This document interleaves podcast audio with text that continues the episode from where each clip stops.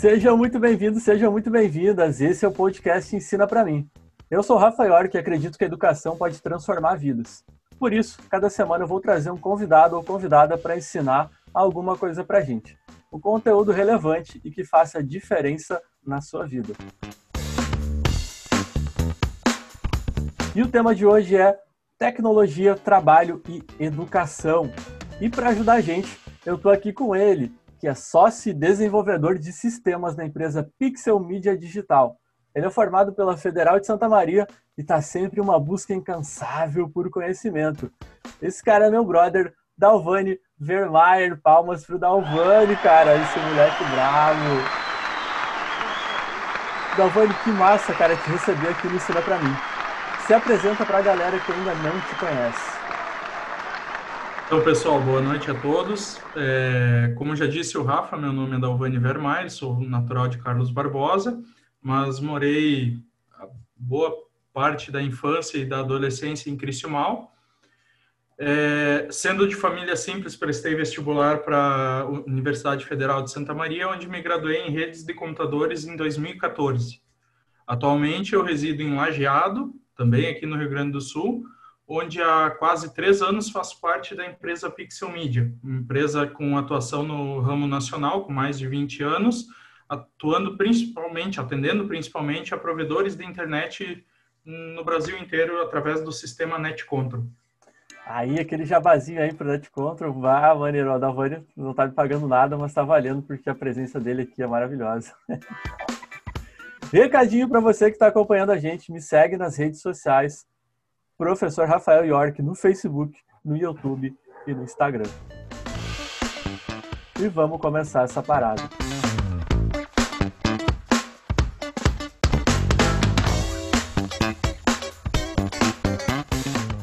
E a gente vai começar pela tecnologia, né, cara? A tecnologia da pauta de hoje é a tecnologia da informação.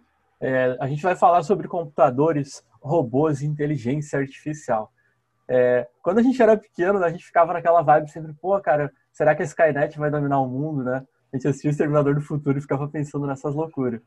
Mas para a gente chegar onde nós estamos hoje, um tempo que a gente vê que de fato, cara, a inteligência artificial e os robôs eles já existem e já substituem muitas pessoas nos trabalhos, é, precisou começar de algum lugar. Né? Essa tecnologia toda ela não veio do nada. E o Dalvani ele está aqui para fazer a gente entender também um pouquinho, para ajudar a gente a, a, entender de onde surgiu isso. Dalvani, é, é, do teu ponto de vista, né, cara, onde é que começou tudo isso? Onde é que começou essa evolução da tecnologia? É, começar, começar mesmo, os historiadores nos dizem que ela começou com o ábaco, há mais de 7 mil anos. O ábaco é considerado a primeira calculadora uh, funcional e utilizada em muitos comércios por muito tempo, enfim, para fazer os cálculos para venda, entrega. É, ele faz operações básicas, soma, divisão, multiplicação. Então, como é o funcionamento? Não faço ideia. Não busquei esse conhecimento. Mas, assim, é, eles consideram a primeira calculadora, sendo assim, uhum. seria a primeira forma de tecnologia aplicada né, a, a auxiliar, ajudar alguém a, a, desempenhar uma função, digamos uhum. assim. Sim. Podemos dizer que a maior evolução tecnológica existente até hoje ocorreu na Segunda Guerra Mundial. Se a guerra tem algum lado bom, uhum. é o lado de incentivar uh, o desenvolvimento de tecnologias nas mais uhum. diferentes áreas, desde medicina a, a, outras coisas, né? Uhum. Apesar de que não tem um lado bom na guerra. Não, é então... tenso, né, cara? então, tá. A gente está vendo então... esse lance com a pandemia, né? A pandemia é uma espécie de guerra contra o vírus e a gente está vendo quanto tem que correr para não, não ficar para trás, né? Exatamente. Exatamente. Então, na Segunda Guerra Mundial, foi incentivado o desenvolvimento dos computadores uh, principalmente em relação a, a, eles queriam descobrir o que as, os inimigos estavam trocando, as mensagens que os inimigos estavam trocando. Alguém foi lá e disse assim, poxa, em vez da gente trocar uma mensagem em texto plano, texto plano, modo dizer, né? Trocar uma mensagem assim como a gente conversa na nossa uhum. linguagem, vamos colocar, vamos embaralhar, vamos criar códigos específicos para uh, representar palavras que só a gente vai entender. Uh, se eu não me engano, muita gente na, na, infância brincou de botar o P dentro das palavras, aí eu, eu não Caraca, lembro da brincadeira a direito, mas e, isso é, a língua do P, exatamente. Isso é uma forma de, uh, uh, codificação de alguma coisa. Tá? Isso é uma Caraca. forma bem básica. Então, na verdade, na Segunda Guerra Mundial, que foi o grande incentivo, uh, uh, foi criado máquinas, foi criado computadores para justamente uh, conseguir resolver essas comunicações para que os aliados, enfim, a mesma coisa do outro lado, imagino, conseguissem desembaralhar aqueles dados ou interpretar aqueles dados. Uhum. Fortemente eu indico o filme O Jogo da Imitação, é, que conta a história do matemático Alan Turing. Caraca, uh, sim, eu gosto. Esse filme ele, ele mostra a resolução da máquina Enigma utilizada pelos nazistas e é exatamente a representação do que precisa para esse início dessa nossa conversa. Assim, ele vai contextualizar uhum. o que, que o que, que era até o momento, de um monte de gente numa sala tentando fazer na mão, tentando usar cálculo matemático na mão, e o cara disse: Não, eu consigo fazer uma máquina que faz o serviço de todas essas pessoas aqui e faz muito mais rápido. Caraca, então, brabo. Recomendo é um também, cara. Esse filme é brabo mesmo, cara. Baita indicação. É. E aí, avançando um pouquinho mais no tempo, conforme a gente já meio que pré-falou sobre isso, os primeiros computadores pessoais é, era uma realidade de muito poucas pessoas, porém quem tinha era fascinante. Para nós, para nossa geração era fascinante, havendo diversos uh, sistemas não simplificados, a vontade de aprender a mexer nos sistemas era maior do que a dificuldade. E isso é uma coisa que hoje a gente vê com certa dificuldade, porque as pessoas, as, principalmente os jovens, essa nova geração, eles, eles têm as coisas muito mastigadas, mesmo que eles tenham facilidade em interagir com tecnologia, eles ganham muito mastigado, porque uhum. o negócio evoluiu ao longo do tempo. Naquela época não era evoluído. Era bom, era usável, era, mas tinha muita coisa que tu tinha que correr atrás. Então, nós somos uma geração que viu as primeiras versões do Windows, os monitores de tubo, é, os primeiros acessos à internet. Até hoje, se, se em qualquer lugar da rua eles mostrarem aquele barulhinho da, da linha quebrando, a guitarra tocando, enfim, Caraca, que representa sim. aquela conexão de escada, o cara vai assimilar a conexão da internet. Uma coisa que hoje acredito que as crianças, enfim, os jovens não sabem nem o que, do que se trata. Sim, mano, agora você falando, deu um gatilho aqui, cara, porque eu lembrei da, da primeira vez que que eu fiquei com medo de, de ter estragado o computador. Porque, mano, meu irmão, o mano tá aí na live, o mano tá me assistindo aí. Um, beijo aí pro Rodrigo. Beijo, Rodrigo. Caraca, e, e ele trabalhava no escritório. E era, o computador tinha Windows 95 disquete, tá ligado? E aí o disquete, eu coloquei o disquete e reiniciei o computador. Só que quando você reinicia, o Windows 95 ele procurava um outro disco para inicializar. um boot? Ele, um boot, E ele travava na tela. Eu, caralho, estraguei o computador do mano. Aí eu, como, como, é que eu vou falar? Bah, mano, vem cá ver, acho que estraguei o computador. Ele caiu na risada, cara. Tira o disquete daí ah. que esse negócio vai iniciar. Então, eu nunca emoção, esqueço, né, o, eu nunca esqueço o primeiro primeiro contato mais aprofundado que eu tive com, com TI foi lá com o Marco Sonda, né, em Criciúmal. Uhum. Sim, e, sim. e, o Marcos, se eu não me engano, um tempo antes assim de nos conhecer, ele tinha, ele trabalhava dentro do hospital e ele uhum. conta que tinha lá um, sei lá, um aplicativo, um PDF para o computador naquela época lá que Caraca. tipo começava a dar uh, assim, fazer uma contagem regressiva e esse computador se autodestruirá em tanto tempo. cara, bota sacanagem. Caraca. Pô, cara, aí complicado, né, mano? Ah, imagina naquela época, né? Do, cara, as pessoas tinham medo do computador. A chorar. E, ah? De qualquer maneira, né, cara, a gente sempre tem a visão que a tecnologia ela, ela vem para melhorar a vida das pessoas. A gente sempre acha que tecno, mais tecnologia é sinal de mais conforto. E eu queria saber, cara, se você concorda com isso, que as tecnologias em cada geração, elas só trouxeram benefícios. O que, que você acha?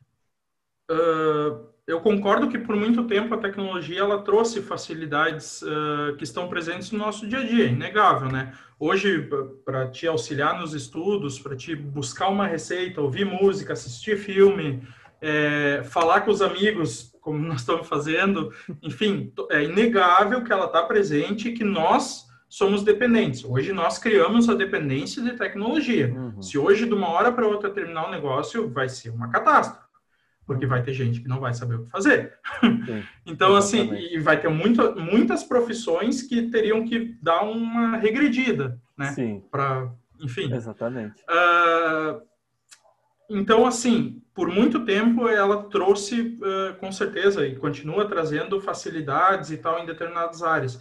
Mas eu tenho um contraponto nessa parte, que é a questão uhum. de que facilidade demais, acesso demais, é, é, tá começando a não ser mais benéfico.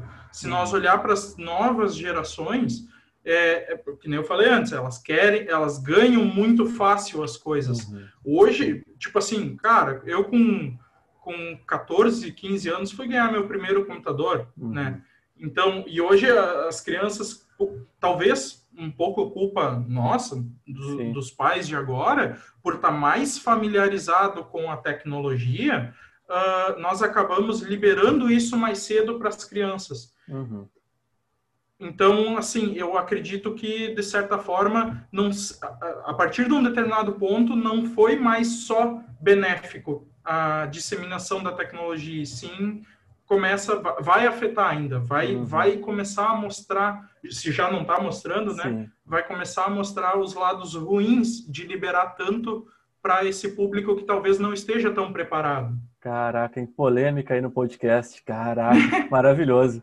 E é isso, cara. E uma coisa que eu vejo também é que, que às vezes né, as pessoas mais antigas também não estão preparadas para tanta tecnologia. Você vê gente perdida aí no meio do negócio.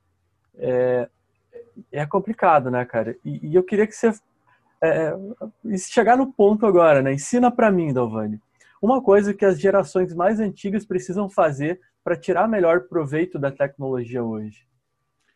É, na, na, verdade, tá, olhando, olhando por esse lado, assim, a gente tem dois aspectos. É, as gerações antigas, é, por exemplo, tá, se falasse há 10 anos atrás com o vô e com a avó, uh, se eles conhecem computador, se eles sabem o que, que tá, tu está fazendo no computador, eles não uhum. iriam saber. Talvez hoje eles ainda não saibam muita coisa, mas eu vou te dizer a realidade que eu vejo. O meu uhum. avô, os avós da minha namorada, uh, outros idosos de coisa, eles estão usando o WhatsApp, eles têm grupo, eles se mandam meme. Aqueles dias a avó da minha guria falou em meme. Eu achei Caraca, que eu nunca ia ouvir isso na minha vida.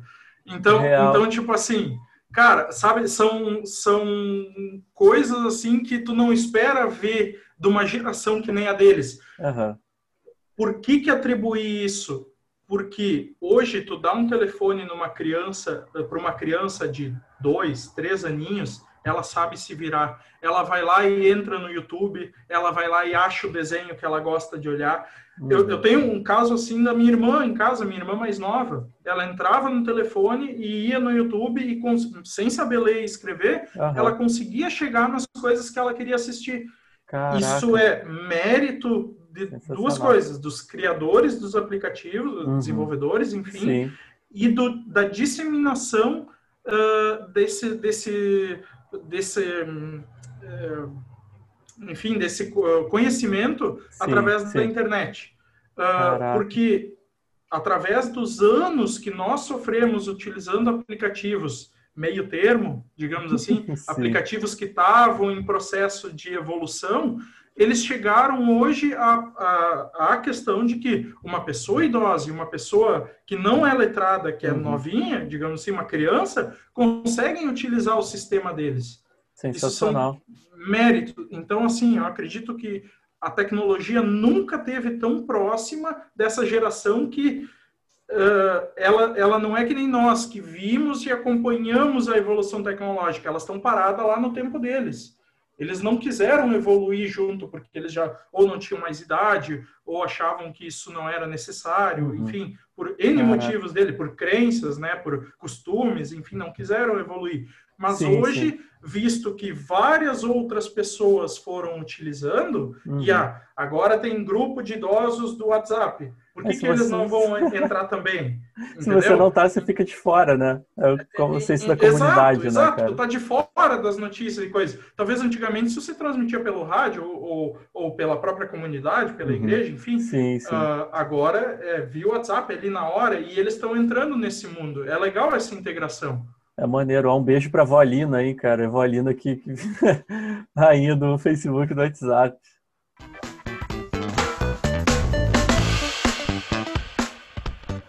Dando uma guinada um pouquinho aí no nosso assunto, vamos trocar uma ideia sobre tecnologia e trabalho. Cara, é, e eu quero contar uma história agora. O Dalvani já leu isso no roteiro, ele está por dentro, mas vocês que estão em casa talvez não estão não tão por dentro. É, só que o Dalvani vai me dizer se ela faz sentido ou não. O ano era mais ou menos por volta de 2005, e eu lembro que o Dalvani ele tinha acabado de comprar um K6500, que era o Dalvani meu amigo lá de infância, o K6500 para você que, que não sabe o que é um K6500, pesquisa aí no um K62500, pesquisa aí no Google e deixa nos comentários, cara. É, e eu dava os meus primeiros passos na informática, né? Tinha acabado de, de usar sete disquete para formatar o computador, então eu me achava um hacker. E eu lembro que o Davani me pediu, pô, Rafa, como é que eu faço para formatar meu K6? E eu disse, ah, cara, você que, que já tem o K6, o K6 ele tem um, o drive de CD, você coloca o CD do Windows, reinicia e seja feliz. A Navani foi lá e fez, e deu certo o processo, só que deu ruim, porque eu esqueci de pedir se tu tinha os drivers dele. E quem sabe o que são os drivers, né, cara? Você não assiste nada, você não vê nada, você não ouve nada no computador se não tem os drivers. Mas eu lembro que de alguma forma é, o Dalvani resolveu esse problema sozinho, né, cara? Será que foi ali a semente da tua carreira profissional ou não? Fala para mim. Então, a... ainda mais por ser uma época difícil, uh, mas muito incentivadora, digamos assim, a curiosidade e a necessidade de buscar o conhecimento em uma época onde isso era mais difícil instigou a mim e, as outras, e muitas outras pessoas a dar os primeiros passos em computação, né? É, a gente, na nossa vivência, pode pegar vários exemplos de amigos nossos que trabalham ou trabalharam, iniciaram seus trabalhos em TI, em informática, por coisas que eles sabiam fazer uh, que não eram tão simplificadas para outras pessoas que não estavam afim de, de buscar o conhecimento fazer. O exemplo claro disso é formatar computador. Uhum. Né? Muitas, se tu pegar hoje no Rio Grande do Sul, a realidade de muitas empresas de informática, hoje muitos viraram provedores de internet, uhum. é, começaram formatando o computador, né? tipo assim, é, era, era uma coisa que não... É, é, na época era um pouco difícil, mas com um uhum. pouco de conhecimento tu conseguiria fazer, tanto que nós, novinho, você, tipo assim, conseguia 14, fazer, 15 né? anos fazia de boas. É, exato. Então, assim, tipo, era mais uma questão de interesse. Se eu não me engano, naquela época eu emprestei um CD com alguém que tinha os drive, porque ah, não tinha. Acho que, se eu não me engano, tinha aqueles CDs que vinham tipo assim mil drivers num CD. Ah, sim, e pô, aí cara. tinha vários assim, daí o cara foi foi instalando, né? Mas, mas eu me lembro assim de uma época em que, como não tinha internet, né? Não, não era uma coisa uhum. acessível, não tinha nem via rádio na época, Sim. que hoje já está morrendo via rádio. Eu, eu lembro da, da, emoção, a primeira vez que eu me, me, senti emocionado foi bater 90k no download. Eu disse, caraca, eu sou o cara mais rico dessa cidade, bater 90k, mano. Exato, exato. Tinha, tinha. Vá. Oh, o cara que saiu da discada baixando a 4.5? Caraca, cara, mano. Era o 4.5K e eu lembro que o Will baixava filme com a discada. Mano, sim. Will cara, herói. Hashtag somos todos herói. Nascimento, cara. É. Mas assim, eu lembro de ficar horas e horas na frente do computador, é, no meu K6 2500, Caraca, copiando o texto do meu caderno que eu, que eu escrevi em aula ou de qualquer livro, digitando ali e tal, uhum. Pra, simplesmente para ficar ali na frente, ou jogando pinball, né? Caraca, mano. Por muitos sim. anos acompanhou aí os Windows, que tu não tinha máquina para rodar jogos bons que nem a Lan House tinha. Então tu jogava o que tu podia, né? sim. Então e muitas na verdade, o formatar computador muitas vezes era porque tu tentava instalar alguma coisa que dava errado e tu tinha que formatar porque não tinha mais salvação, né? Não tinha jeito, então... cara. É, mano, a gente é. não tinha o Athlon aquele, né? O, o antigo Athlon, cara, lá. É. Mil. E, mil e assim, ó, a, a questão que eu, que eu julgo que foi muito incentivadora era o contato que a gente tinha com o pessoal. Tudo bem, nós tínhamos o círculo de amizade onde tinha pessoas que trabalhavam numa loja uhum. de informática. Mas talvez muito por causa disso a gente fazia os chamados corujão, ah, né? Cara, de pegar e jogar um madrugadão inteiro na, na, na, Lan House, juntar os amigos, juntar tipo 10, 15 amigos e ir na Lan House e uh, assistir filme também era uma coisa, porque passava uma semana inteira baixando um filme para daí ir lá e assistir. Muitas vezes não era o filme que tu queria ter baixado, Sim, mas assistir igual, porque né, tu não ia conseguir outra coisa. Sim. Então, não tô, não tô incentivando a pirataria, que fique claro. Não, longe mas naquela gente, época né, não tinha opção. Não, não tinha jeito, não tinha Netflix. Não tinha opção. É, exato, né? Então, então, tipo assim, cara, já era sofrido essa época, mas, mas também isso, isso é, hoje, por mais que tu tenha facilidades, eu tenho videogame em casa, eu tenho um uhum. computador aqui que me permite jogar se eu quiser, mas diga assim, tu jogando na tua casa, por mais que tenha internet, que tu possa conversar com os teus amigos, não é a sensação de tu ter aqueles PC cruzado, um em cada lado, assim, cara, faz Sim. time de cá, time de lá e vamos, ó pauleira. Caraca. Cara, é, era, era uma sensação assim, fora.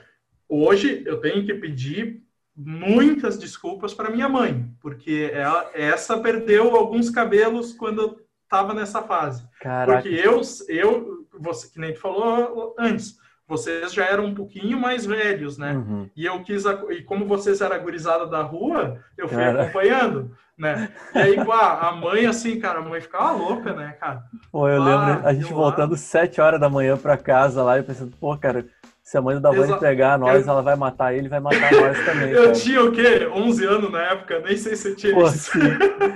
nós já com 16, 15 anos, moleque velho, né? Exato, cara. Mas daí a mãe, a mãe, a única coisa que ela pensava, segundo o que ela me falava, é que, tipo assim, ah, eu tava contigo, tava com o Elito, então tava tranquilo, sabe? E cidade pequena, Caraca, se acontecer alguma sim. coisa, tu logo vai saber, né? Então... Sim, exatamente. Notícia ruim corre rápido. É. Cara, e, e mas isso que nem você falou, né, cara, foi moldando a gente, a gente foi se transformando, foi se tornando o profissional que é nessa época. E, e para você hoje, cara, como é que é trabalhar com tecnologia, mas em especial com programação, né, que é a tua área? Como é que é isso? É, trabalhar com desenvolvimento hoje me permite me envolver em diversas outras áreas, né? É, muitas que eu nunca imaginei que eu iria entrar. É, Vou, vou, dar um exemplo prático, tá? O sistema em que eu trabalho hoje, ele tem módulos de cliente, ele tem módulo financeiro, ele tem módulo fiscal uhum. é, e outras integrações. Mas assim, imaginando que ele tenha um módulo fiscal que, que emita notas, que faça essa parte fiscal de uma empresa, nesse caso de um provedor. Uh, eu não sou contador, eu não tenho um contador do meu lado. Então, eu preciso buscar o conhecimento para fazer o mínimo necessário para que esse sistema automatize o processo que um contador faz. Claro, depois tem a prestação de conta, a validação disso Sim. que um contador real vai fazer. Mas, tipo assim, sem o sistema, o cara teria que emitir todas as notas na mão hum. e depois enviar para o contador verificar tudo na mão. Hum. Hoje não, entrega uma planilha para ele que tem um somatório, tem uma, um quantitativo, um somatório hum. e, e é isso, sabe? Então, então, assim, eu tive que buscar o conhecimento do que era necessário para gerar aquela nota, para daí, então, uh, agregar isso ao meu sistema. Uhum. São, são, são, são, esse, esse é o ponto de desenvolvimento. Programar é, é, é tu criar um, uma aplicação, uma facilidade com base em um problema de alguém. Caraca. Eu sempre digo, eu sempre brinco, programador é aquele cara que gosta de resolver problema. Esse cara Não tem, tem que gostar de resolver o problema, né, cara? Não tem jeito. É, porque, assim, muitas vezes, o, o exemplo claro do, do digamos assim, de uma integração uh, sistema e programador é quando tu tem uma integração. Uhum. Possivelmente a maioria das pessoas hoje já tem internet de fibra em casa. Uhum, a fibra ela tem um aparelhinho que vem junto, que é conectado à fibra e depois sai para o teu roteador. Uhum. Essa configuração do aparelho, quando tu tem uh, quando tu não tem um sistema por trás, ela é feita de forma manual. Às vezes o cara que está ativando a internet vai lá e executa uma série de comandos dentro dessa, de, daquele aparelhinho específico.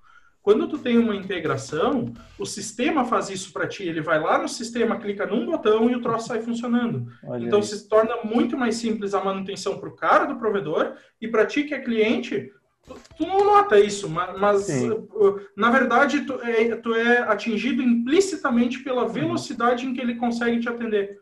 Por Sim, exemplo. Exatamente, melhora bastante, né, cara? Exatamente. E, e... Então trabalhar com tecnologia, cara, foi assim, com, com programação especificamente, foi a melhor escolha da minha vida. Caraca, eu, tenho, eu tenho um ponto, um ponto dessa, dessa história, assim, que eu, eu julgo, porque eu trabalhava de uh, porteiro na uhum. John Deere, em Horizontina, sim, pela sim. ProSeguro, né? Uhum, uh, sim, trabalhava de porteiro lá e tinha feito, os, na época ainda tinha o PEIS para Santa Maria, o vestibular, sim, lembro. Né, que era dividido, fazia um no primeiro ano, um no segundo, um no terceiro. Hoje eu acho que não tem mais essa modalidade. Sim, e, cara, eu era muito desinteressado pelo estudo, mas mesmo uhum. assim eu fui bem no PEIS. Uhum. Nos três anos, eu fiz as três provas e com isso me deu a passagem para a graduação.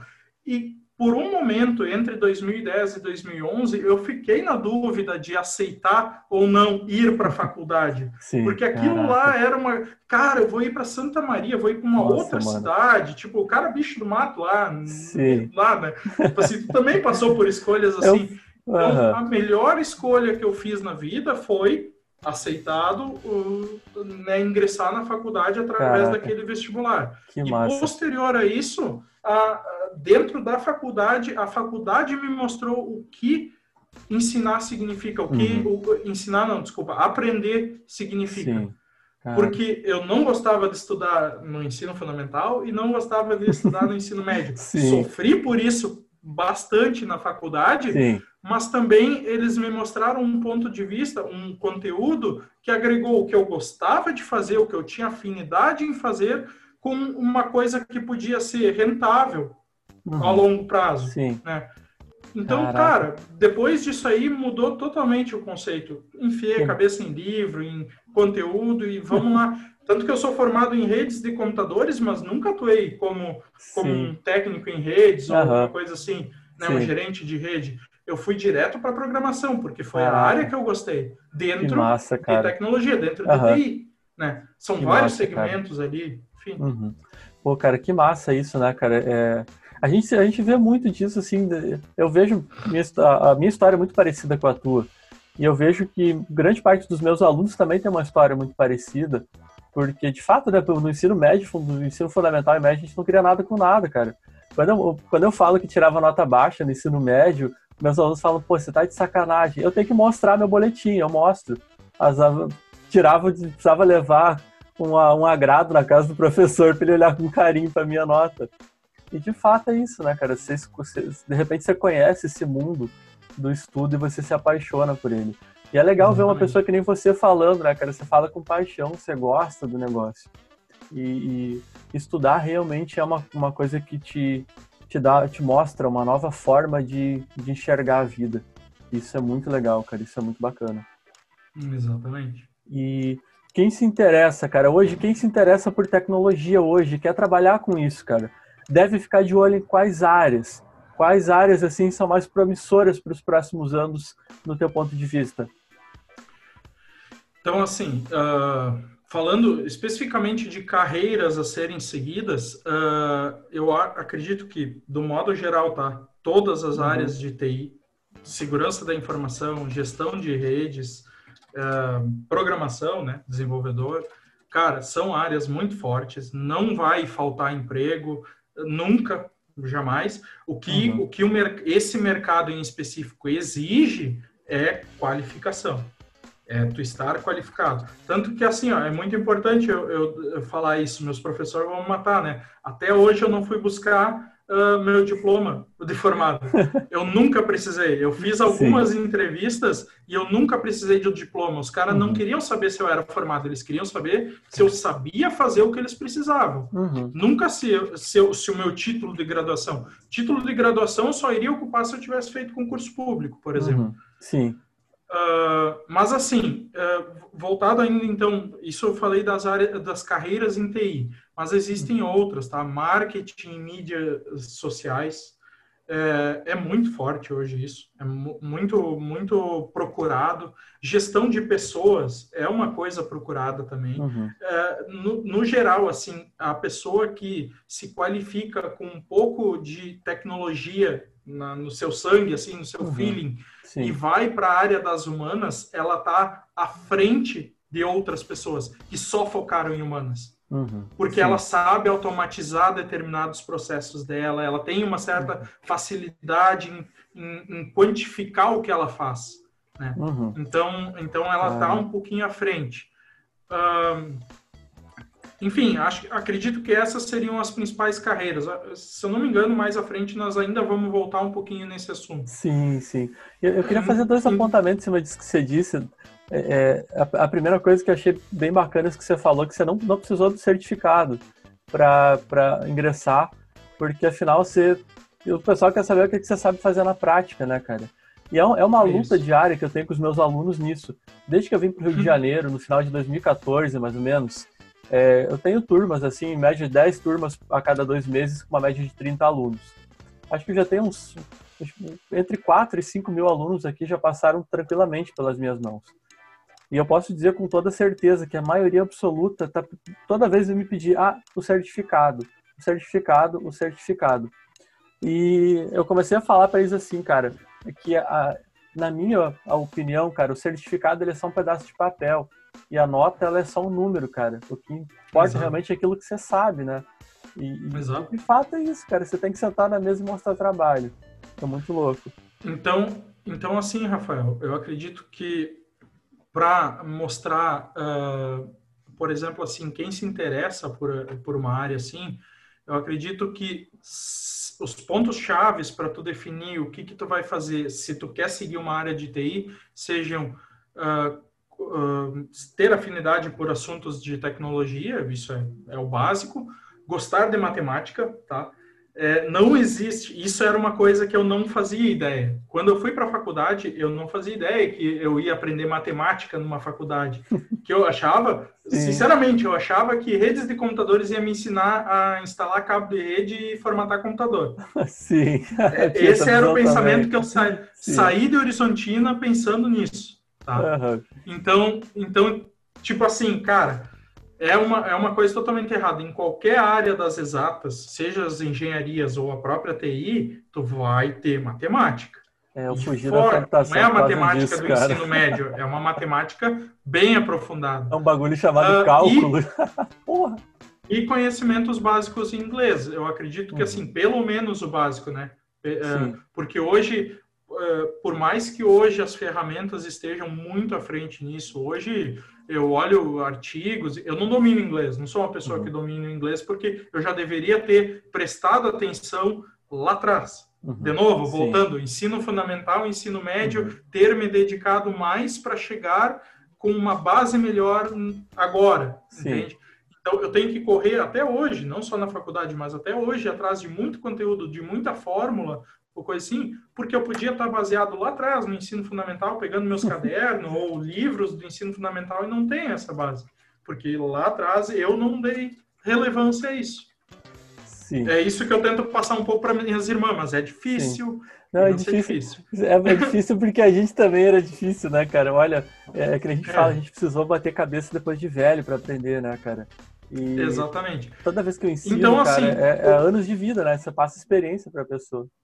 Exatamente. Então, assim, qual, qualquer pessoa que tiver interesse em buscar, tendo esses, digamos assim, três perfis, mas eu acredito que o básico em inglês ele possa ser adquirido ao longo do tempo, uhum. é, fazendo uma busca rápida no Google e YouTube, tu consegue todo o material necessário. Essa é uma das maiores vantagens da área de TI. Todo o material relevante existente, ele está disponível na internet. Muito pouca coisa que vai precisar para tu aprender, ela tá paga, ela tá fechada, é, uhum. é, é, áreas muito específicas que, que vão te cobrar para usufruir daquele material ou coisa assim. Senão, todo o conteúdo tá lá. Uhum. Sempre, o problema que tu teve, alguém já teve antes e a solução tá na internet. Isso sempre acontece. Então, são, são pontos chaves. E aí, ah, mas precisa ler inglês? Não necessariamente. Hoje o Google, uh, o, próprio Chrome ali, quando tu abre ele, ele te traduz qualquer coisa. É então, sensacional. Né? Caraca. Vamos. A gente vai. Tem o pessoal fazendo perguntas ali, ali. Tem umas perguntas bem bacanas ali embaixo. No finalzinho a gente vai responder essas perguntas. Agora a gente vai passar, vai dar uma guinada um pouquinho, já que a gente está falando de educação, né? Gente começou a falar de educação, da importância do inglês, de tudo isso, né? Que o inglês está na, tá na mão, né, cara? Está na ponta do mouse, está na ponta do, do, do teu smartphone. É... Enfim, a, a, a, forma como a gente aprende, a forma como a gente ensina, ela muda com o tempo. É, e a tendência é que melhore mais a cada, a cada ano, né? Melhore mais a cada dia que passa. E de uns anos para cá, a gente vê um crescimento muito grande das aulas online, cara que é uma coisa que, especialmente no, no direito, por exemplo, que é a área que eu estudo hoje, o pessoal tem um pé, um pé atrás muito grande com isso, embora as razões não fiquem muito claras. Mas, especialmente em 2020, né, pela situação que a gente vive, a gente foi obrigado a pressar um pouco esse processo. Eu vinha tendo aulas online, vinha tendo às vezes, às vezes não tinha, mas agora todo mundo foi para online. A rede de escolas em que eu dou aula teve que se adaptar em questão de, de 15 dias para sobreviver. É, e a gente sobreviveu e sobreviveu bem. E na tua opinião, cara, mesmo depois da pandemia, quando tudo isso passar, você acha que vai ter espaço para continuar com a educação online ainda? Um, é difícil, é difícil fazer uma afirmação, né, Rafa? É aquela coisa assim, uh, tu, tudo, apesar dos seis meses, eu acho, já de pandemia, enfim, é tudo muito recente para tu ter algum levantamento criterioso, enfim, levantamento mais assertivo sobre isso, mas assim, qualquer indivíduo com real interesse em aprender, não importa se é presencial ou é online, uhum. ele vai aprender do mesmo jeito.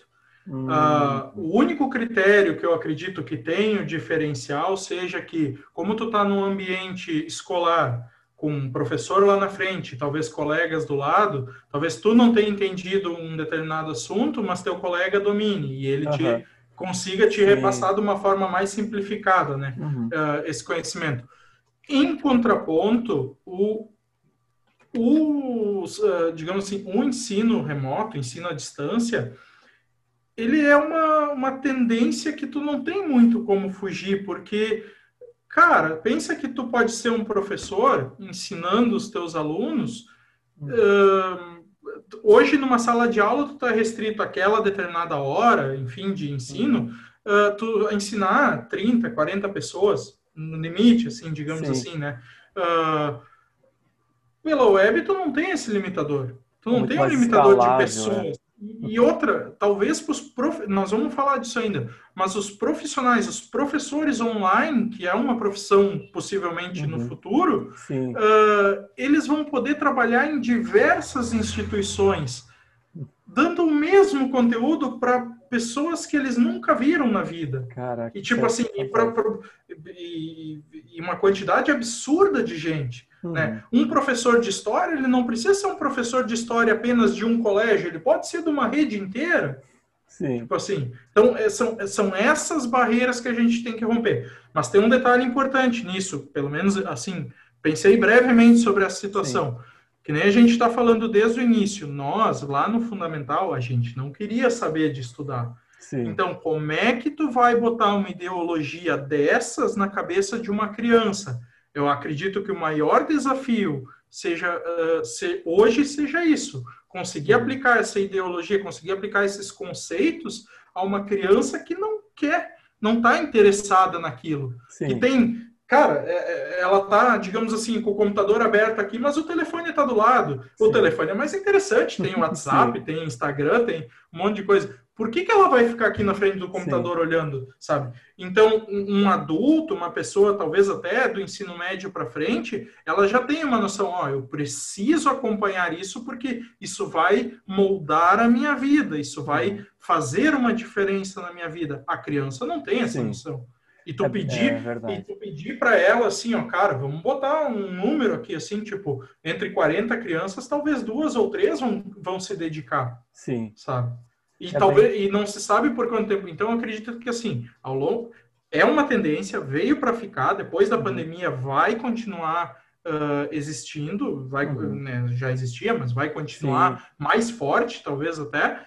Uh, só que eu acredito que ainda vai haver muitos estudos em cima disso uhum. uh, para justamente achar as melhores formas. Não é diferente de um programa de computador. Lá no início, quando nós tínhamos o MSN, o MSN funcionava do jeito dele. Sim. Aí foram as pessoas dizendo, bah, tu podia melhorar isso, bah, tu podia melhorar aquilo. E foram, e foram, e foram, e hoje a gente está usando o WhatsApp, que é muito mais simplificado. Exatamente. Então, não é diferente com o ensino à distância. Vai ter uhum. muita coisa que vai ser trabalhada até chegar num modelo legal. Que bacana, cara. Bom, é um baita ponto de vista. E, e depois da pandemia, a gente vai ter muitos dados para trabalhar isso. Porque antes a gente só podia pensar, poxa, será que dá certo? Será que não dá? Eu lembro que antes. Agora tu gente... tem a prática. Exatamente, tu tem a prática, tu tem os dados da prática para analisar. Não, eu acho que dá certo. Não, tu não acha nada, tá aqui, tem os dados, a gente vai analisar o que deu certo, o que não deu. E era um medo que a gente tinha na escola, né? De implementar, pô, será que o aluno. A gente trabalha mais com adolescentes, né? Tem de todas as idades, mas o foco principal é 14, 18 anos. E, e, a gente tinha um medo, né? Pô, ele não vai, não vai se, se habituar, não vai se, não vai assistir aula, né? Aquilo que você falou, ele vai estar com, com o notebook aberto do lado, vai estar com, com o celular na outra mão. E cara, eu vou te falar a minha experiência como professor online da minha equipe de professores. A gente teve um, um, um aumento no engajamento dos alunos. Eles estão aprendendo mais online do que estavam no presencial. Eu não, não sei te dizer o que mudou, sério, eu não, ainda não parei para pensar o que mudou mas é incrível, Bacana. cara, a forma como eles estão se engajando no online. Não sei se porque é novo, sei lá, cara, mas é, é, é surreal. Mas aí tá tu pode elencar. Maior. Aí tu pode elencar a questão do comprometimento que esse aluno uhum. tem contigo. Uhum. Essa eu acredito que seja a, a dentre, vamos assim, uh, classificando, seria a maior. É o comprometimento, é o quanto essa pessoa quer ouvir, quer aprender aquilo que tu está repassando para ela. Né? Não importa uhum. se tu está numa sala de aula, no meio de um potreiro ou fazendo vídeo chamada, ela vai Sim. aprender se ela tem vontade, né? Uh, então, cara, eu acredito que o maior diferencial seja, seja esse. Um detalhe importante, tá? É, em questões de, de ensino à distância. Uhum. É, eu não, eu e tu não tivemos essa experiência como aluno uhum. na nossa vivência né? Nós tivemos sempre presencial porque não tinham recursos Sim. como esses na nossa uhum. época, né?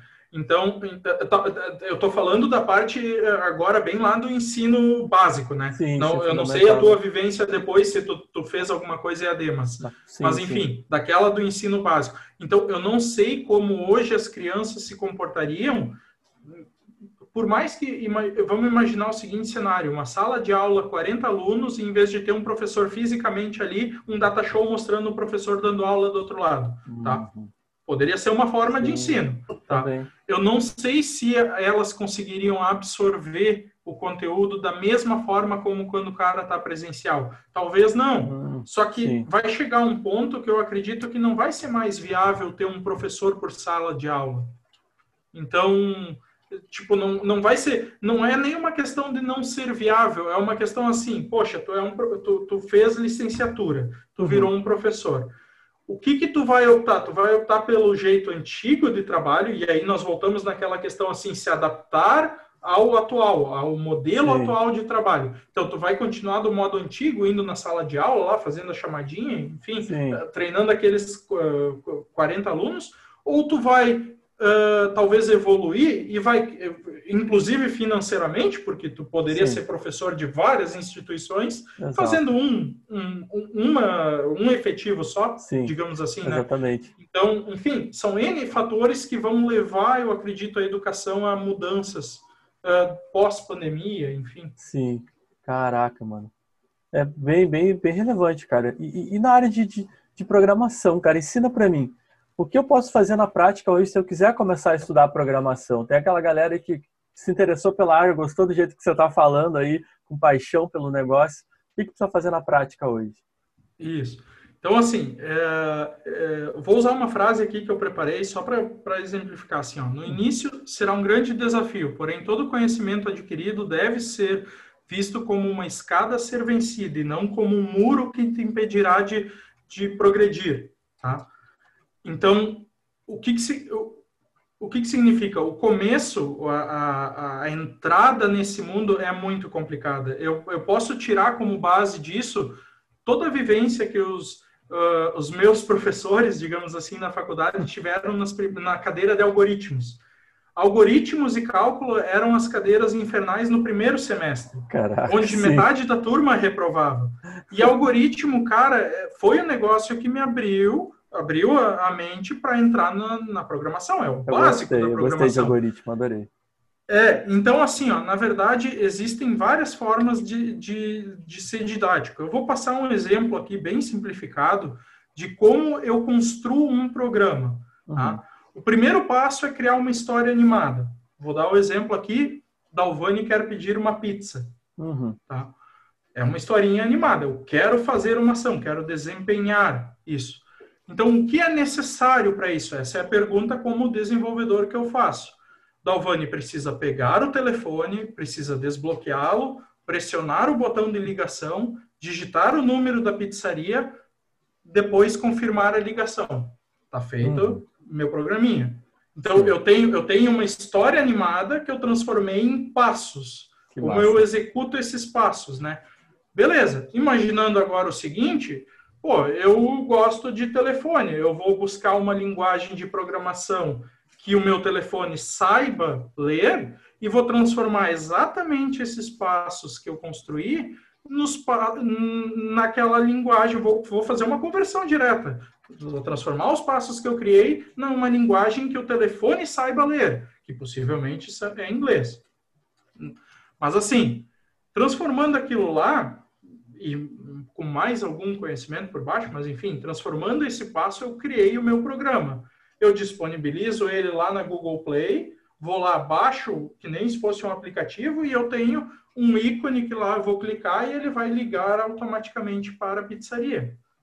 Seria, basicamente, esse é o processo de criação de um programa.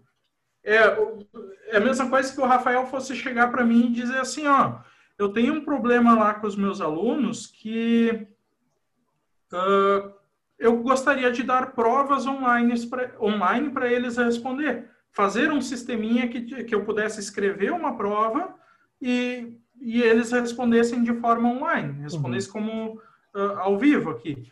Sim. Cara, nada é impossível. A gente pode fazer. Então, eu só tenho que criar um programa, vai dar trabalho, enfim, toda essa questão. Sim. Mas é assim que se começa. E, principalmente, assim, dentro da programação, há diversas linguagens utilizadas. O telefone entende uma linguagem, o computador entende várias. Um, o equipamento de fibra que eu dei antes, que tu tem uhum. na tua casa, entende a linguagem dele. Então, uhum. são várias linguagens. Para quem está começando, eu, uh, eu acredito que se tu fizer uma busca rápida no Google por HTML e PHP, se tu tem interesse em desenvolvimento de sites, ou uh, Java ou JavaScript para desenvolvimento uhum. de aplicações para os aplicativos, tanto Android quanto iPhone, uh, se tu fizer uma busca rápida no Google, botei alguns exemplos aqui, uh, aprender Java, curso de PHP, desenvolvendo um aplicativo, meu primeiro uhum. aplicativo, Caraca. cara, o troço vai te dar vídeo pronto já. tá tudo tipo na assim, mão, né, cara? 20 minutos da tua vida que tu vai dedicar para aquilo. 20, 30, talvez mais. Mas assim, no final do vídeo, tu vai ter condições de transformar aquilo em uma coisa real. Uhum. Entende? Caraca, Programação sim. leva anos. eu tudo que eu aprendi, eu aprendi muita coisa no trabalho. A faculdade uhum. ela me deu um norte. Sim. Ela, ela, ela mostrou um caminho, uhum. digamos assim. Eu aceitei aquele caminho e resolvi assumir aquilo para minha vida. Fui trabalhar na primeira empresa, achava que eu sabia alguma coisa. Sim. Cheguei lá, vi que eu não sabia nada. Essa vibe, tipo cara. assim, e aí tinha gente muito mais inteligente, muito mais esperta que, que se disponibilizou a ensinar o que eu não sabia. Uhum. Né? Ensinou a nortear Sim. esse caminho. Cara, show de bola. Trabalhei um tempão lá na empresa em Santa Maria. Aí, pá, tava afim de novos rumos.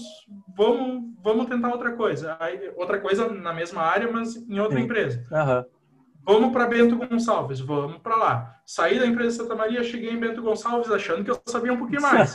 De novo, vamos correr atrás de conteúdo. Essa então, parte. Cara, e é assim, essa é a vida de programador. Correr atrás de conteúdo, buscar o conhecimento, é, é ficar atento às novas tecnologias, uhum.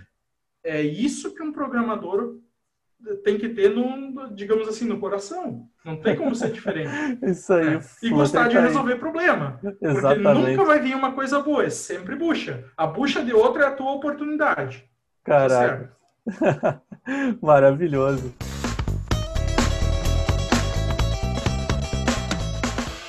E entrando agora em tecnologia e futuro, na parte final aí do nosso, do nosso podcast, né? Depois de já aprender uma porrada de coisas com o moleque que gosta do que faz, isso é muito legal. É, nessa parte a gente sempre fala sobre um futuro próximo, 5, 10 anos. É, e a gente sabe que os postos de trabalho, na sua maioria, eles vão ser ocupados por computadores e robôs. Né? Isso é fato. Essa mudança ela já começou, inclusive. É, e muitas pessoas vão precisar aprender coisas novas. Porque aquela pessoa que trabalhava no caixa de supermercado, que vai ser substituída por um, um computador, ela vai ter que escolher outra coisa para fazer. Assim como lá na Revolução Industrial, aquela pessoa que trabalhava lá é, é, na lavoura, ela teve que aprender a apertar um parafuso. A pessoa que hoje trabalha apertando parafuso não vai precisar mais, ela vai ter que aprender uma outra coisa. Né? Muitas pessoas vão precisar aprender coisas novas para continuarem relevantes no mercado de trabalho. Né? Isso se o nosso sistema econômico permanecer o mesmo, né? Obviamente. Dalvani, pilotar drones, realizar manutenção em robôs ou implementar soluções de inteligência artificial. O que, que você acha que é mais promissor e mais fácil de aprender? Uh, de, de, certa forma, tá? Todas essas coisas que tu elencou, pilotar drone, quem faz um drone? Um desenvolvedor? Tipo assim, quem faz Caraca. o programa que controla o drone, na, na verdade, né? não a mecânica em si. Uh, Manutenção de robôs pode ser software, pode ser sistema do robô, desenvolvedor. Implementar soluções de inteligência artificial, totalmente desenvolvedor. Então, assim, ó, uhum. acredito que pela quantidade de material disponível e pela procura uh, de mercado por profissionais realmente qualificados, desenvolvedor de sistema seja a profissão que mais, ao longo do tempo, ela é a mais procurada, uhum. bem remunerada, tem programadores muito bem remunerados. Uh, não inicialmente na carreira, isso tem que ficar claro. Nada Sim. no início é fácil, tá? porque que nem eu falei, eu achava que sabia alguma coisa, não sabia de nada. Então, ao longo da carreira, tu vai assimilando conhecimento, trabalhando em projetos uh, de relevância, e esses projetos vão te dar o, digamos assim, o, o o feeling de quando tu fizer uma próxima entrevista ou tu tiver uma carreira dentro daquele trabalho, eles, por si só, os projetos que tu trabalhou vão te mostrar o quanto tu deve ganhar, digamos assim, o quanto tu pode ganhar, o quanto tu pode Sim. pedir de salário numa empresa, por exemplo. Ah, então, assim, por, por essas características, eu acredito que desenvolvedor seja uma das, das ah, carreiras, enfim, uhum. que, que vão ficar ao longo do tempo, não vai Sim. sair. Uh, e por ela ser muito maleável, por ela se envolver em, em outras áreas, uh, ela acaba, tipo assim, eu posso, daqui uns dias, vou estar inventando agora, Sim. daqui uns dias eu posso ser um programador de equipamentos de fibra, e não mais um programador geral de sistemas. Sim, sim. Entendeu? Porque eu estou afunilando o meu conhecimento. Maravilhoso, cara. Sensacional. O... Essas são as paradas que vão aparecer, né, cara?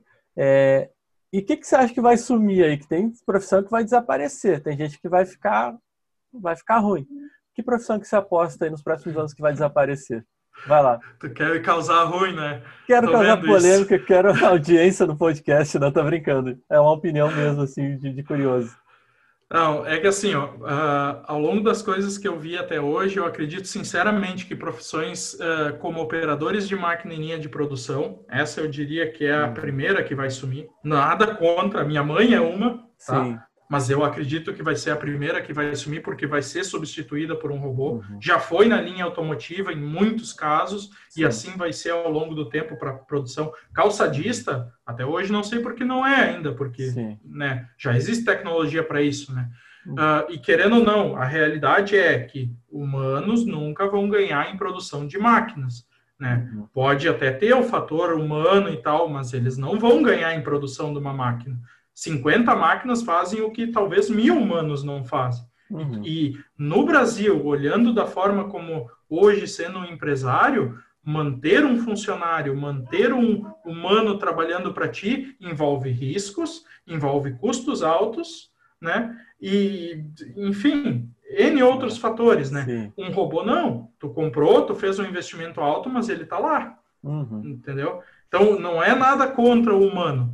Mas voltando, uh, ali os operadores de máquina em linhas de produção, atendentes, atendente de caixa, de mercado, enfim, acredito que aqui, inclusive em Lajado, já tem supermercados que implementaram o caixa automático, né? Uhum, onde sim. aí no Rio de Janeiro imagino que tenham vários já. Tem, é, onde tu vai passando três, quatro balcões a menos ali no, no Zona Sul e eu olhei, o que que é isso? Caixa de autoatendimento. Exatamente. Então, isso é, já é uma realidade. É, motoristas, cada vez se mostra mais que motoristas vão ser uh, trocados por uhum. inteligências artificiais que sabem dirigir, uhum. né? Por uma série de motivos também, né? Claro que isso não é uma realidade para ontem, né? Isso é uma Sim. coisa ao longo dos anos. É, pilotos de avião, a mesma coisa, uhum. né? Para que tu vai deixar um humano errar Sim. na possibilidade, se tu pode ter uma máquina que não erra. Uh, e, cara, médicos. Médicos, eh, médicos e, e não digo uh, médicos, eu, eu, quando eu me refiro a médicos, eu falo na questão de uh, cirurgiões, uhum. esse tipo de operação. Sim, sim. Coisa que, por exemplo, assim, eles leem um livro, eles estudam por anos, fazem as suas residências, sendo que se um robô com uma inteligência artificial lesse o mesmo livro, uh, operasse, uh, tivesse regras bem definidas, talvez, não estou dizendo que acontece hoje, mas talvez poderia auxiliar muito numa cirurgia, a ter menos erros, porque a gente não sabe o que acontece lá dentro, então pode acontecer erros. Principalmente humano, humano erra, né? Então, então assim, acredito que por uma questão de perfeccionismo, médico, cirurgia, o, o fator cirurgia na medicina pode sim ser substituído. Ah, uma, uma, aí vai uma vivência, tá? Isso também é polêmico, mas aí é, é vivência lá, real. Vai lá. Tá? Na, na antiga empresa que eu trabalhava em Bento Gonçalves, eu tinha, uh, nós desenvolvíamos um sistema que automatizava ou uh, auxiliava uma pessoa a gerar leis, decretos, ofícios, uh, fazer todo esse procedimento que, em teoria, um cara do direito deveria fazer. Uhum. Tá? Sim. Em teoria, tá? E se tu analisar bem um livro de leis, ele é um livro de regras. A primeira coisa seria eu pegar e converter um, um, toda a nossa Constituição lá em um robô, uma inteligência artificial que avaliaria aquilo lá e não tem espaço para interpretação. Mas daí eu já estou indo contra o que tu está aprendendo. Não, tá? não, não. Eu quero contar uma história. Existe... Eu quero contar uma historinha exatamente sobre isso, cara. Pode continuar que você está no caminho certo. Não, e, e aí assim, e aí eu, eu imagino que hoje uma área que iria ser muito melhor para todo mundo que fosse substituída são os advogados, os promotores e os juízes. Tu não precisa de pessoas fazendo essa interpretação, dando margem para coisas, se o negócio na lei, na, na, na Constituição está escrito que uma lei ela tem que ser simples e clara. Ela uhum. não pode dar espaço para uh, para dúvida ou interpretação. Está escrito lá. Mas mesmo assim existe essa profissão em cima disso, para justamente trabalhar nas linhas, nas margens, digamos assim, né? Exato. E sabe que outro dia eu ouvi um podcast com um estudo que falava justamente sobre esse negócio de interpretação dos juízes. Eles fizeram um estudo com mais de, de mil sentenças de juízes durante o decorrer de três anos. É, e eles queriam saber se variava alguma coisa nas sentenças dos juízes nesse tempo. Né? É lógico que varia, mas a gente precisa de dado para comprovar. É, e eles começaram a perceber que, que o rigor das sentenças do juiz, tipo, eles davam mais anos de, de, prisão, eles davam mais uma pena mais severa, conforme ia se aproximando do meio-dia. Tipo, de manhã era, era uma pena leve. É surreal, mas é verdade, cara. Eu vou, depois eu vou colocar nos links do, do, do podcast aqui, o, o, os, dos comentários eu vou colocar. E conforme mais perto de meio-dia, mais dura era a sentença. Aí eles iam almoçar, ficavam de boas, e o negócio começava a ficar relax de novo, ficar de boas, e o rigor da sentença aumentando conforme o dia passava. E por que, que contei essa história? Porque, de fato, cara, tem eh, muita gente no direito ainda não está vendo isso. Mas, de novo, não é uma, uma realidade do futuro, é uma realidade de hoje. Você já tem sistemas julgando. Então, juiz, advogado, que não conseguir se adaptar a essa realidade tecnológica, ele uhum. vai se tornar relevante também. A gente sempre acha que ah, aquela pessoa que está na produção que vai dar ruim. Não. O juiz e advogado já está dando ruim. É, eu não vejo a substituição total como uma coisa definitiva. Não, não é essa a ideia. Existem pessoas por trás, uh, uh, por exemplo, tá? Se tivesse uma inteligência artificial que fosse baseada nas nossas leis e que fosse uma única inteligência conseguiria fazer o trabalho que todos os juízes no Brasil fazem.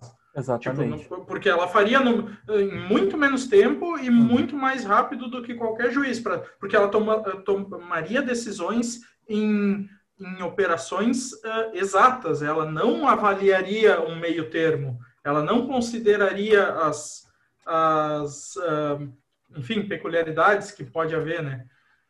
Uh, e, então, assim, uh, eu, eu não acredito na substituição total, mas seria muito bom para o nosso sistema como um todo que houver, começasse aos poucos a ver esse trabalho em conjunto. Uhum. Entendeu? É tipo assim, poderia até ser comparado, ó. O robô decidiu uma coisa e o juiz de, decidiu e vamos comparar se as decisões foram uhum. tomadas da mesma forma. Perfeito, já auxiliaria Sim. muito. É, a gente já tem, na verdade, já, a gente já tem sistemas no Brasil em funcionamento, em teste. A gente tem no estado de São Paulo, é, se eu não me engano é a Unicamp ou a USP, que já tem um sistema em funcionamento para julgar pequenos casos. Então, não é uma coisa distante, é uma coisa que nós já temos aqui no não, país, né? É um negócio que vai, vai ser. E, e é o que me parece inevitável. Inevitável, exatamente, essa é a palavra. E uma coisa que me preocupa bastante no meio de tudo isso, é por isso que eu fico puxando esses ganchos no final, é, é sobre a, a, irrelevância. Muita gente hoje eh, luta, como desde a Revolução Industrial, por melhores condições de trabalho. A gente quer melhorar sempre, só que vai chegar um ponto que a gente não vai. Hoje a gente consegue lutar porque o sistema ainda precisa da gente para trabalhar. Mas vai chegar um dia que o sistema não vai precisar.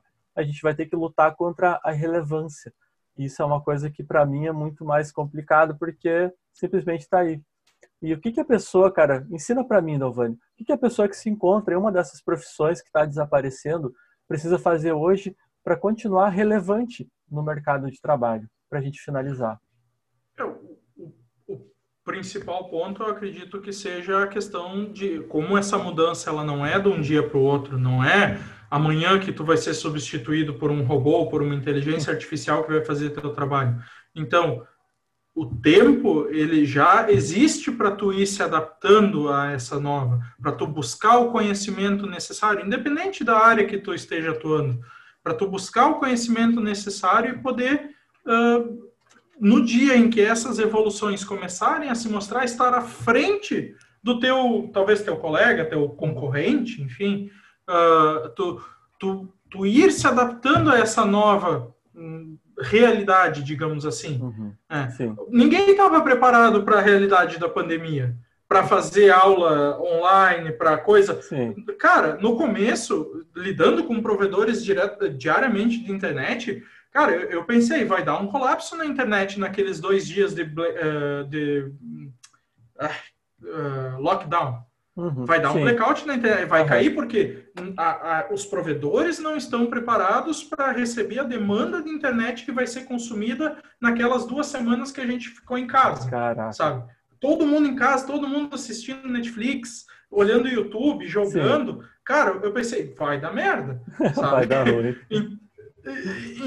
então, então, tipo assim, ninguém estava preparado para isso, mas com assim com muito trabalho e coisa deu tudo certo tá dando Sim, tudo certo exatamente nesse nesse ponto né as aulas uhum. virtuais estão acontecendo Sim. enfim tem, tem toda toda essa questão que ninguém estava preparado então talvez quando chegar novas tecnologias quando uma John Deere vamos usar o exemplo Sim. que tem recursos praticamente infinitos assim Digamos que agora, do nada, ocorresse lá um anúncio que a John Deere seria. Metade dos funcionários da Deere seria substituídos por robô. Uhum. Cara, quem são a metade vai, que vai ficar? Vai ser a metade que tem alguma afinidade com tecnologia, uhum. que vai conseguir trabalhar em conjunto, que vai conseguir fazer alguma operação Sim. no robô. Uhum. Né? Isso já é ao longo do tempo assim. O uhum. cara que ficou uh, trabalhando com enxada e não foi trabalhar lá com arado, ele ficou no tempo, ele, né? viveu naquela terrinha, o cara que foi pro arrado conseguiu melhorar, né? Sim. Evoluir. Então isso é desde a roça até agora, não tem? Sensacional, cara. A gente vai tá, tá passando o tempo, mas eu acho que o assunto tá muito bacana e a gente vai fazer o seguinte, cara. A gente vai responder as perguntas da galera, porque essa aqui é ao vivo e o bagulho é louco. Essa aqui, a gente gosta de se preparar, eu gosto, mas tem umas perguntas bem relevantes que entram dentro daquilo que você falou, cara. É, a, a, gente vai entrar aqui. Tem uma galera assistindo aí, ó. Grande Nico Guetta aí, nossa inspiração aí para para informática. A Lu entrou também. Pedro já tem um tempo. O Jonathan também. E eu quero começar com uma pergunta aqui da Bruna, cara. A Bruna levantou uma questão muito relevante que tem tudo a ver com isso que você acabou de falar. E depois eu vou partir para uns comentários do Nico aí também, que tem umas colocações bem interessantes. É, a Bruna fala o seguinte: Dalvani, é, você poderia falar, por favor, como você acha que a tecnologia pode atuar no sentido de diminuir as desigualdades sociais? Essa é um, uma parada bem relevante mesmo, cara. É, é uma área que eu não domino tanto, tá? Então vou falar, vou falar, na verdade, assim, um pouco da, da, da minha vivência nessa parte, tá? É, por mais que eu seja de família pobre, o Rafa mesmo uh, sabe como são as coisas em Cristimal. Qualquer Sim. colonização alemã uh, ou italiana também acontece, uh, mais assim aprofundada, qualquer cidade colonizada, ela tem um, um certo receio, assim natural, digamos assim, de dar oportunidade a pessoas, talvez de cor, enfim, a, a, essas questões. Isso foi uma coisa que a gente viveu, Tá? Então, uh, eu acredito que assim, como a tecnologia ela aproxima, ela, ela nos afasta de quem está próximo. Ela, às vezes tu tem três pessoas sentadas no sofá, as três estão com o telefone e as três estão uma distante da outra, não se conversa mais, digamos assim. Porém, uhum. ela nos aproxima de quem está do outro lado da tela e não é uhum. necessariamente uma pessoa só, são várias pessoas. Então, hoje eu tenho uma opção em casa, uma opção não, eu tenho uma pessoa em casa, que é a minha irmã mais velha, Luísa, que ela é, eu não vou chamar ela de feminista, mas assim, ó, ela já tem um, uma visão uhum. de machismo, de coisa com 14 anos, que eu não tenho hoje. Sim. Tipo assim, entendeu? Então ela tá muito mais antenada com situações de desigualdade, de, Sim. enfim, de todas uhum. essas questões do que eu Sim. tô hoje. Porque Sim. eu não tô nesse mundo, eu não tô, é, não é, é, nessa parte eu posso chamar, eu sou ignorante para essa parte, uhum. sim, digamos sim. assim, porque eu não, eu tô mais focado no meu profissional do que no meu, quase dá para dizer que no meu pessoal, digamos assim, nesse momento da vida, né? Acredito que a vida seja feita de momentos. Esse sim, é do profissional. Uh, então, assim, ela sendo a nova geração, os baby boomers, né, que eles gostam de falar, Uh, ela sendo a nova geração, eu acredito que ela vai poder me ensinar, ensinar os meus pais, uh, ensinar os filhos dela uhum. de uma forma que questões como desigualdade, uhum. justamente, claro, né, ensinar porque ela teve uma vivência maior do que a uhum. minha uhum. através da tecnologia. Sim, então, ela sim. vai ensinar essas pessoas a, a serem mais, é, aí me falta a palavra, uh, serem mais... Uh, mais abertas a esse tipo de coisa, né, cara? E... É, compreensivas, não sei Sim. se fala assim, enfim, né, nesse sentido. Eu não sei se eu abordei o tema exato, Sim. mas é que eu, eu sou meio por fora dessa situação mesmo. Eu acho, eu acho interessante debater esse tipo de coisa também, e para fazer a gente pensar nessas coisas, porque é, a minha história aqui no Rio de Janeiro ela tem muito, tem muito disso, é, de você adquirir uma, uma consciência de classe, uma consciência de gênero, que é um monte de coisa que às vezes a gente ouve as pessoas falar e fica muito longe, distante da realidade, da nossa realidade que vem no interior. Né? Eu brinco com os meus alunos Exatamente. que eu subia em cima do caminhão para jogar futebol e o pessoal fica assim, pô, como assim, mano? Em cima do caminhão, né? Exato. Talvez nós, eu principalmente, tu, em Criciúmal a gente não tem nem próximo do que é uhum. uma, uma experiência, uma vivência de uma pessoa que mora aí no Rio de Janeiro, que mora dentro de uma favela. A gente não viveu isso. Né? Exatamente. Né? Cara, eu, eu, eu, eu, agora eu lembrei de uma situação que é quando eu fui para a universidade, uhum. que daí, tipo assim, cara, chegando lá, eu achei aquilo lá uma loucura. Eu fui para um quarto que tinha 90 beliches tipo, que era a União Universitária. Sim. E era gente de tudo que era lugar do Brasil. A primeira vez que eu vi um nordestino falar, eu quase me matei rindo. Sim. Entendeu? Então, Sim, mas assim, ó, não é porque eu tava debochando dele, é porque eu nunca tinha visto aquilo lá. Sim. Eu nunca gente... tinha convivido com alguém. E aí era um falando com o outro, assim, e eu achava a coisa mais bonita do mundo. Mas ali foi um, um momento de aprendizado muito legal. Sim. Exatamente. A gente, a gente tem isso, né, cara? E, e a, a, nos lugares maiores a gente aprende muito. E você se conscientiza de realidades que não que estavam longe da sua. A gente quando discute às vezes política, quando discutia política lá no lá no interior era uma coisa. Aqui você vê Exato. realmente a realidade é diferente. A realidade da dos, desses lugares grandes é muito diferente. Exatamente. Quando e eu me lembro, assim, ó, nós sofremos muito, tá? Lá, pelo menos eu sofri uhum. em Santa Maria com o R. Falar o R da uhum. rua, do, do carro. Sim. Né? Meu, até hoje, eu, eu, eu, vou contar aqui, mas é assim, um caso simples. O pai, no dia, nós fomos fazer uma janta num orientador da faculdade lá. E o pai, daí eu, eu, eu tinha começado a falar uh, rua, carro, né? mas eu ainda não entendia por que, que eu tinha que usar um H no lugar do R. Isso eu tinha essa mesma crise. Né? Aí, para a é, galera que está tipo escutando assim, a gente, eu vou deixar aí a língua de Eulália nos comentários, que é o livro que eu recomendo sobre preconceito linguístico. Exatamente. Exatamente. E aí eu fui na casa desse meu professor comer um churrasco, né? E eu, bah, e, e o pai me vê falar churrasco no telefone quando ele me ligou para perguntar onde é que eu estava indo. Cara, ele ficou indignado, né? Ele, ele disse, Pia, por que, que tu tá falando desse jeito? Tu parece que não é daqui, não sei o quê. Cara, sabe assim, ó. Daí, tipo, quando eu tinha finalmente eh, entrado no mundo de Santa Maria, Sim, aí de casa eu, eu recebi rejeição. Essa vibe. Mas é isso, cara. E, e, dentro da tecnologia, dessa pergunta que, que a Bruna fez, eu tenho um, uma forma de ver isso que é na verdade, tem duas formas de ver isso. Né? Ela pergunta como a tecnologia pode diminuir as desigualdades sociais e você tem, duas, tem dois polos aí. O primeiro deles é que a gente sempre constrói um robozinho lá para melhorar a vida de todo mundo, em teoria. Então é muito bonito quando você diz assim, não, cara, olha só, é, o robô ele vai substituir o cara que dirige o carro, mas é para melhorar a vida de todo mundo, é para causar menos acidentes, é para fazer um monte de coisa nesse sentido. Ah, a pessoa que substitui o caixa do supermercado é para tornar é, o mercado mais dinâmico, para tornar o alimento mais barato. É, mas aí a gente entra para o outro lado. E o pessoal que está desempregado?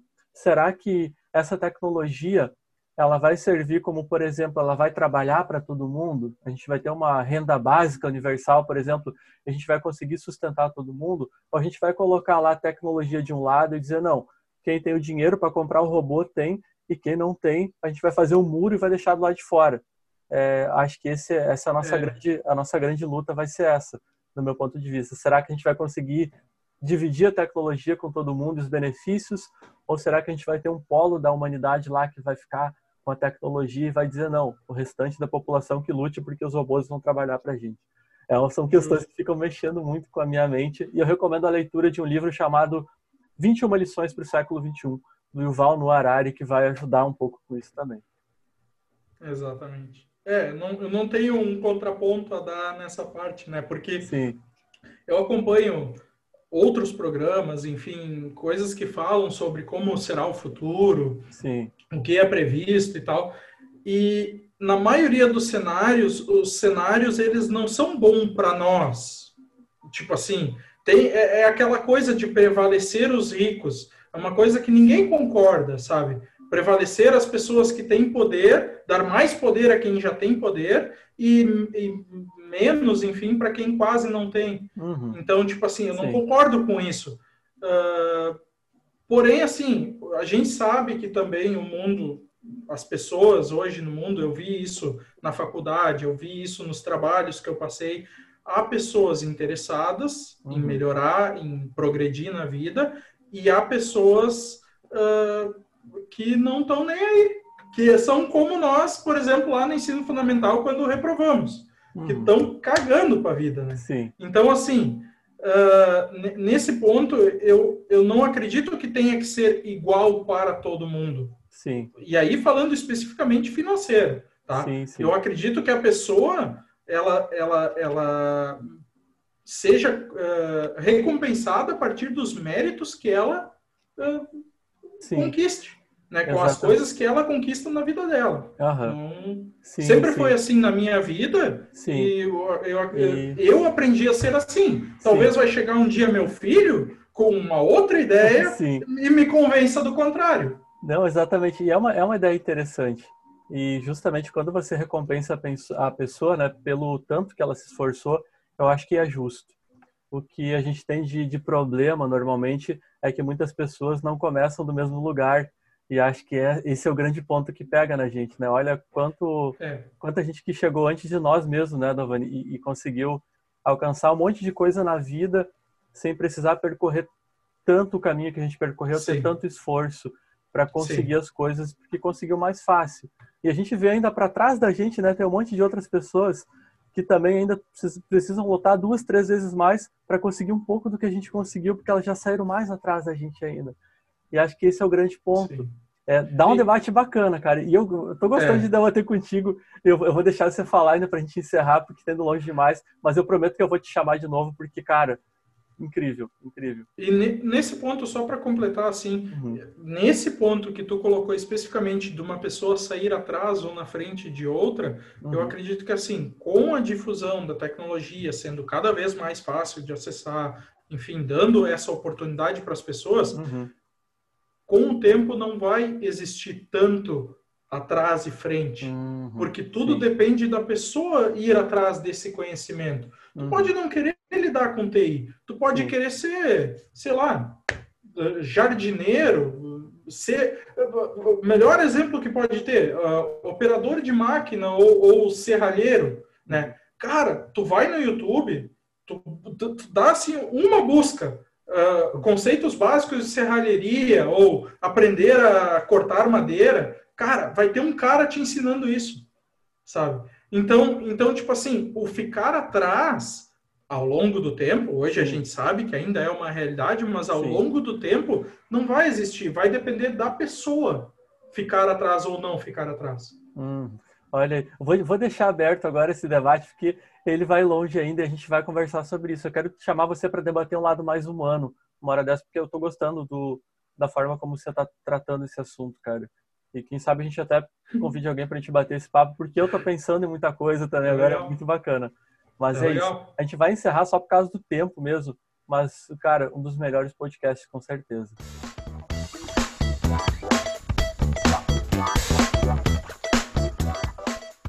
Dalvani, muito obrigado, cara, pela tua presença aqui no podcast. A gente aprendeu coisa pra caraca. A gente tá debatendo, a galera tá debatendo loucamente, tem muita pergunta, muita coisa bacana ali, né?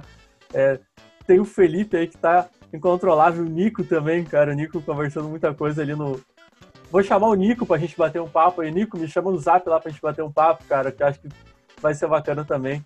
É, eu quero ah. te agradecer por ter aceitado, cara, estar tá aqui comigo nessa noite, tá? Vou pedir para você deixar o teu recadinho para a galera para a gente finalizar. Então, eu queria agradecer, Rafa, por essa oportunidade, né? Por, por falar um pouco sobre a minha experiência e, e, de forma geral, sobre tecnologia. Também a todos que disponibilizaram um, um pouco do seu tempo para para me ouvir, né, para ouvir o Rafael, Valeu. enfim, para estar presente nesse momento das nossas vidas, assim, é, é um tema que querendo, querendo ou não, ele é, ele está cada vez mais presente nas nossas vidas. E, e acredito que não só não só na nossa vida pessoal, mas na profissional ele ele vai entrar, seja mudando métodos de trabalho, seja criando novas profissões, encerrando profissões antigas, ele vai estar cada vez mais presente.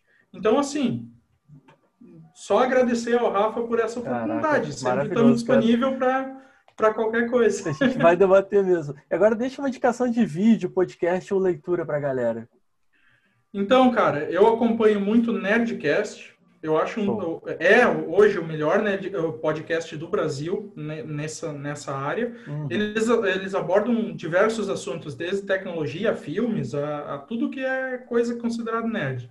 Uhum. Sites para começar desenvolvimento, para começar é, esse caminho, a trilhar esse caminho. Dev Media é a maior referência, talvez, uhum. e o W3 Schools. Sim. Esses seriam as duas maiores, maiores referências de uh, conceitos básicos para tu aprender do nada.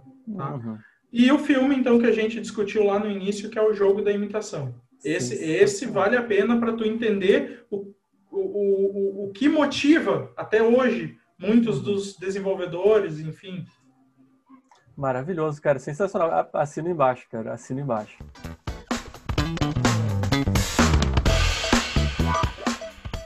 E nós chegamos ao final de mais um podcast Ensina para mim. Eu sou o Rafael e acredito que a educação ela pode transformar vidas. Por isso, cada semana eu vou trazer um convidado ou convidada para ensinar alguma coisa para gente um conteúdo relevante e que faça diferença na sua vida. Me segue nas redes sociais, professor Rafael York, no Facebook, YouTube e Instagram. E eu vejo você aí no próximo podcast, ó. Um beijo grande e até a próxima. Tchau, tchau.